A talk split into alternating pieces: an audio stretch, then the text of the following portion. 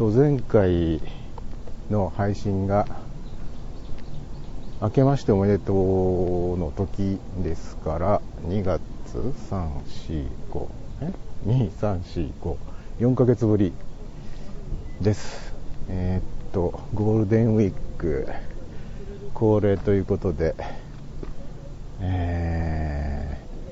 ー、まあ、アイドリングトークか池一周かどっちかをやりましょうということでね。今回は三好池に来てみました。えー、っとね今日はゴールデンウィーク最終日ってことになるんですか？多くの人にとっては。うーん。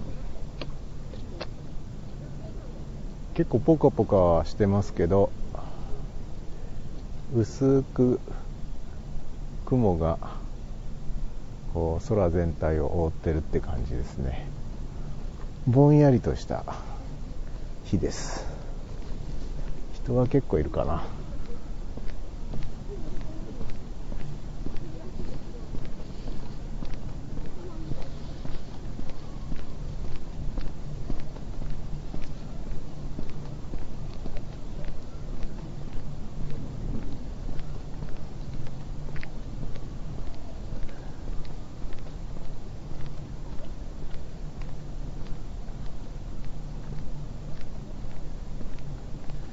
さてさて人が多いのでちょっと喋りにくいな。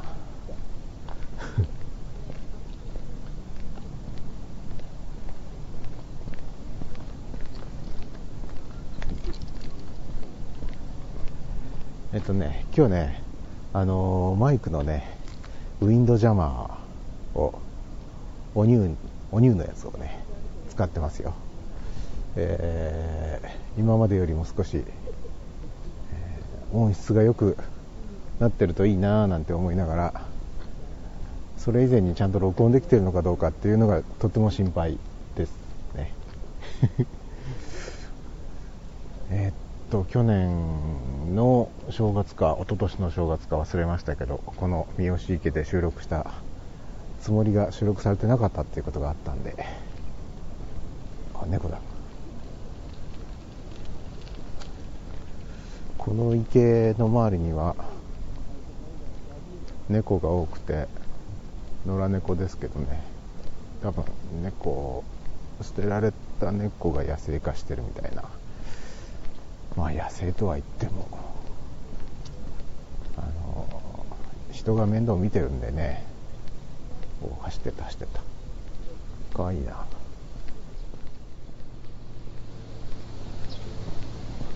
前回お正月に、えっと新春特番を収録した時から4ヶ月ぐらい経ってますけどその4ヶ月の間に結構大きな変化が あのお正月の時にはこう予想もしてなかったような変化がね、えー、個人的に、えー、あります。えー、25年ぶりぐらいに引っ越しというのをしまして、えー、お正月の時点では自分がまさか数ヶ月以内に引っ越しをすることになろうとは全然思ってなくて突然あの住んでたマンションが老朽化のため取り壊しになるなること になりましたので出てってちょうだいって言われてまあ、あの古い建物であることは重々承知でそのうち取り壊しになるかもしくはその前に大地震が来て潰れちゃうかどっちかだなとは思ってたんですけど。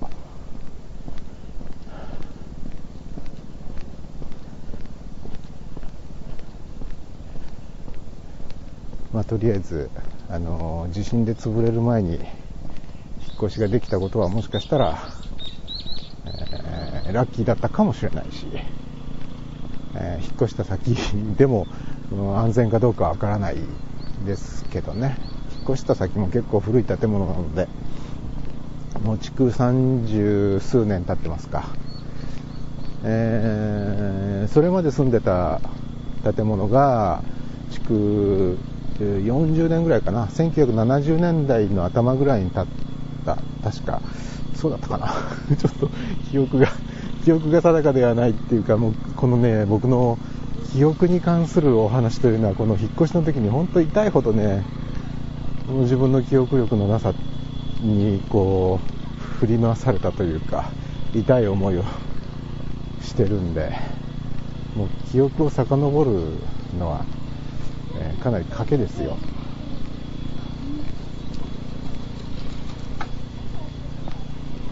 僕にとっては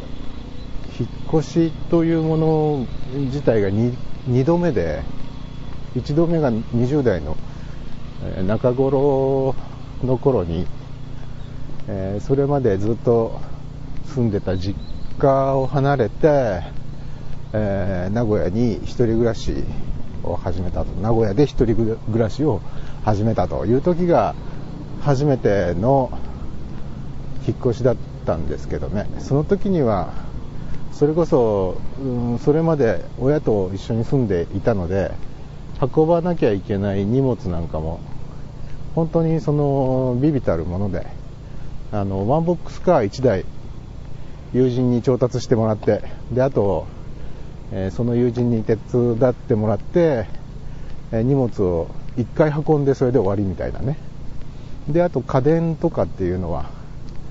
あの現地の電気屋さんで揃えて運んでもらうからそれは自分で運ぶ必要はないというような状態だったんで本当に楽な引っ越しだったんですけどね。今回の引っ越しは家財道具一式ですからね。えー、まあそれも大変で。しかもまたその二十数年の間に自分の荷物がいかに増えたか。まあうすうす気づいてはいましたよ。うすうすまあ増えてるなとは 気づいてましたし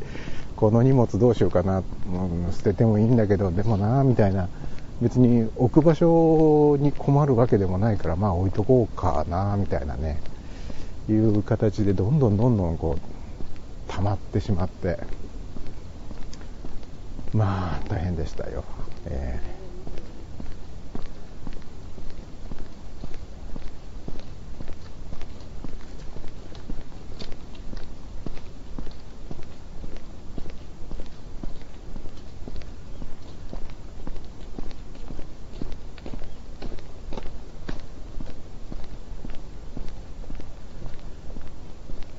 でもまあこれもいい機会だからあの不要なものは捨ててやれと思って結構思い切っていろんなもの捨てたつもりなんですけどね、なかなか捨てきれてないものも多いですよ、えー。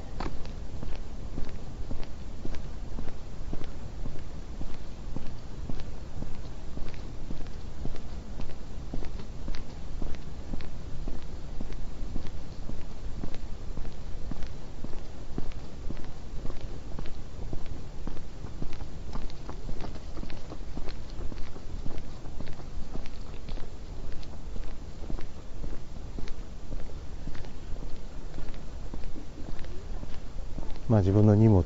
を段ボールに詰め、いや今回の場合はね、結構あの余裕があったんですね、その引っ越しをしなければってなってから、引っ越すまでに。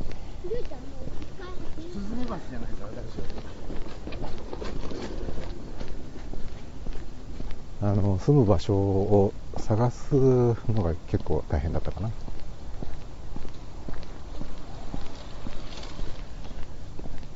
まあ、できるだけ今まで住んでた場所からそんなに離れない方がいいかなとも思ったし、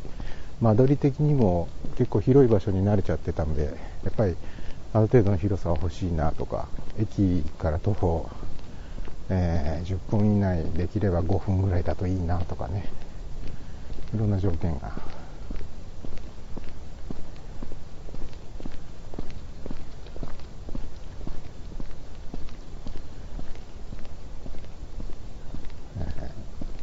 あとはまあ築年数の問題ですよね。あのやっぱり大きな地震がこの地方に来るっていうことはほとんど確実な状態、状況なので、えー、ある程度の地震が来ても、あまあ、持ちこたえてくれそうな場所がいいなとかいろいろ条件をこう積み重ねていくとご予算に合わなくなってしまって結局まあこれは犠牲にするかこれは妥協せざるを得んなというようなところがね出てくるんですよね。まあいっそのことまあ今今まで住んでた場所結構便利なところだったんでもう少し不便なところでもいいかなとかね。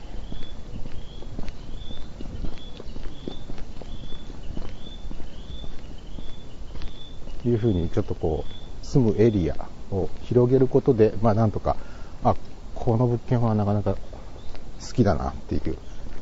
物件が見つかったので、結局、その名古屋市からは離れてしまうことになる、なったんですけど、えー、まあ、一応住所的には名古屋市ではないけれども、位置的には名古屋市に極めて、限りなく名古屋市に、と、同じ、同じではないけど、あの、名古屋市に近いというね、場所に、えー、4月頭ぐらいに引っ越したんですね。お、毛虫が透明の糸にぶら下がって、今目の前に、写真撮るのは難しいね、これね。あの背景にピントが合ってしまって、なか風に、風に流される上に背景に、ダメだこれ。写真今撮ってたんですけど、垂れ下がった毛虫にピントが合わず、断念。えー、っと、何の話でしたっけ？えー、まあそんなこんなでございまして、引っ越しからだいたい1ヶ月ぐらい経ちまして、まああの、あらかた荷物もほとんどまあ整理ができたとはいえ、まだ開けてない段ボールが 何箱かあり、えー、前の住まいでは必要なかったけれども、今必要になったというようなものを、まあ、買い揃えなければならないとか、逆に前の住まいでは必要だったけれども、今住んでるここでは必要ないぞっていうようなものを、さあどうしましょうということが起きたり、まだあまり落ち着かないですね。うーんで、さっきもちょっとお話、えー、しましたけれども、自分の記憶力というものにね、振り回されましたね。今回は本当に、あの、段ボールにまずは、その詰め込みますね、荷物を。で、引っ越し屋さんから大きな段ボール、中くらいの段ボールいくつかもらって、えー、結局まあもらった段ボールでちょっと足りなかったんで買い足したりなんかして、えー、詰め込んだんですね。まずは、うん、あまり使う頻度の高くないもの、今は使わないだろうっていうものから順々に詰め込んでいって、でまあ、あのギリギリまで使わなきゃいけないし、引っ越し先ではすぐに使わなきゃいけないっていうものが一番最後にね、あの最後の箱に、えー、詰め込むというような、まあ、セオリーにのっとって詰め込んだんですけれどもなかなかうまくいかないんですよ。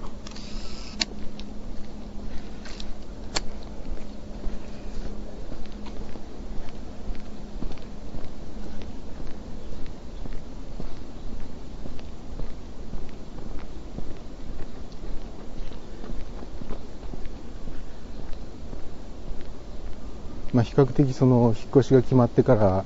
えー、実際に引っ越すまでに荷造りの時間とかね、まあ、まあそこそこあったんで、うん、そんなにめちゃくちゃあの急いで夜逃げ同然みたいな感じであの引っ越しをしたわけではないんですけどそれでもやっぱりこう慣れてないっていうのかな。いやもしくはそのちょっとこう、向いてないのかな、自分が。そういうことに。頭が悪いのかもしれない。しっかりこう、計画的にやっているつもりなんだけど、その計画自体が穴だらけみたいなね。こういう場合はどうするみたいなのが、しっかり、ルール決めができないまま、でも前に進まなきゃっていうんで、いろいろ詰めていくんですよね大きな段ボールにはなるべく軽いものを詰めましょうね小さめの段ボールにはなるべく重めのものを積みましょう。引っ越し屋さんのパンフレットにそう書いてありました。でもなかなかそうもいかないんですよね。これはものすごく重いんだけど小さな箱には絶対入らんよなっていうものが出てきちゃうと大きな箱に入れなきゃいけないでしょ。でもなるべく軽くしてあげなきゃと思うから難しい。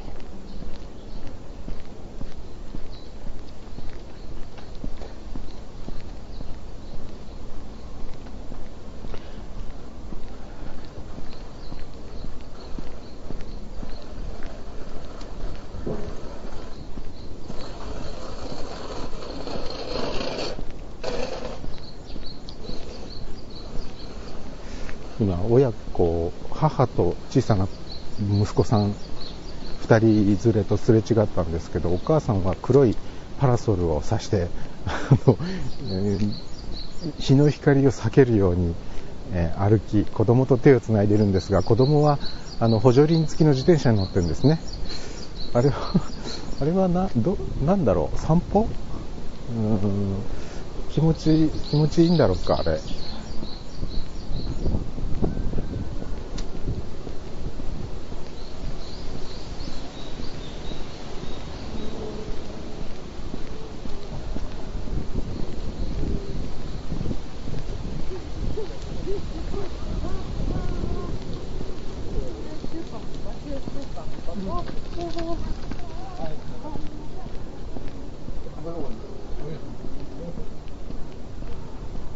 えー、と話がねぶつ切れになっちゃって自分でも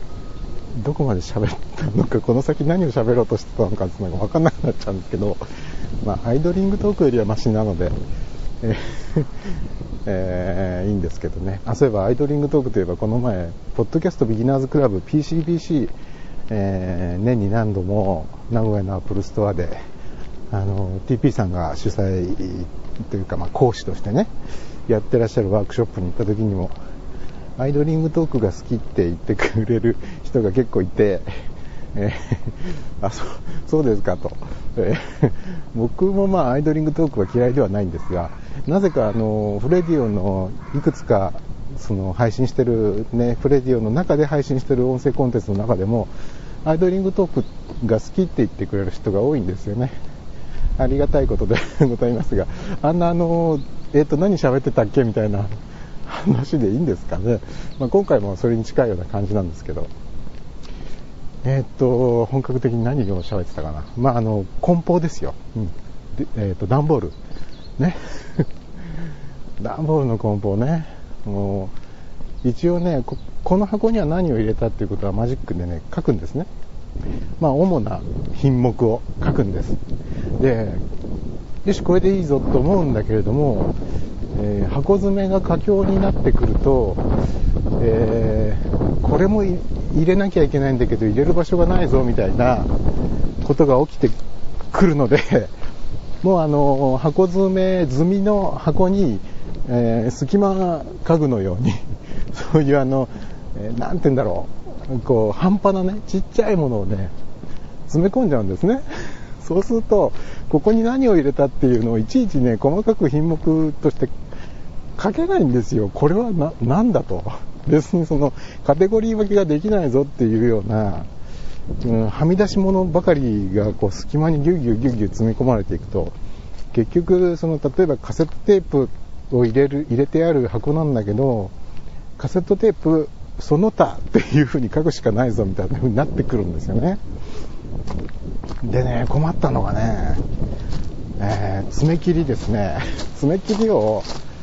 あのまあ、これは本当は、その、引っ越しのギリギリまで梱包しないで、外に出しておけばよかったんだけど、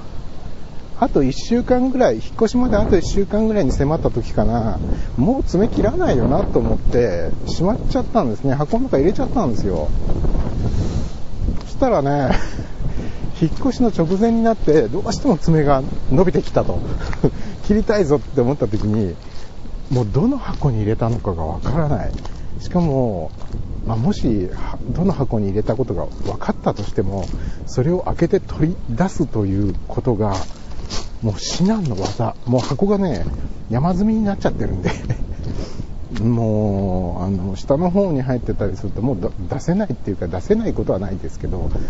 もうそこに力はもう注げません。疲労困憊ですみたいな。結構ね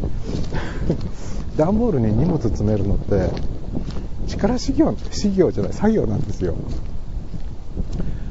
なのでもう仕方ないからでも爪は切りたいということで爪切りをね買ってきたんですね。新しいのを。で買ってきてよし爪切ったぞね。これでまあよかったよかったと思って引っ越しが終わって新生活が始まってまたすぐに爪切りたいって思ったんですね。その時に、まあ、これ自分のブログでも書きましたからご存知の方も多いかもしれないけどその元とあった爪切りとその引っ越しの直前に買ったお乳の爪切り2つともどこにあるのかわからないんですよ。お出た。また熊野熊野プーさん一家の エリアに来ましたが今日はね住人の人とおぼしき軽自動車が止まっていて中に人が乗っている。あの人がマスターなのか、えー、ベアーズマスターなのか今車の音が録音できてますかねこれ。あ出ていくところだ。出ていくところだから写真を撮りたいぞ。今おじさんと目が合ってしまったな。うーん。まあ飾ってあるんだからそれを見るということは別に失礼には当たらないですよね。人に見てもらいたいがために飾ってあるわけでしょうから。でも前回の時とそんなに違わないといえば違わないかな。あの疲れた感がちょっと増してるかな。ちょっと疲れた感が増してる感じはありますが。えー、っとちょっとうまく撮れないな。こう来てこうだな。これでいいはずだけれどもうん。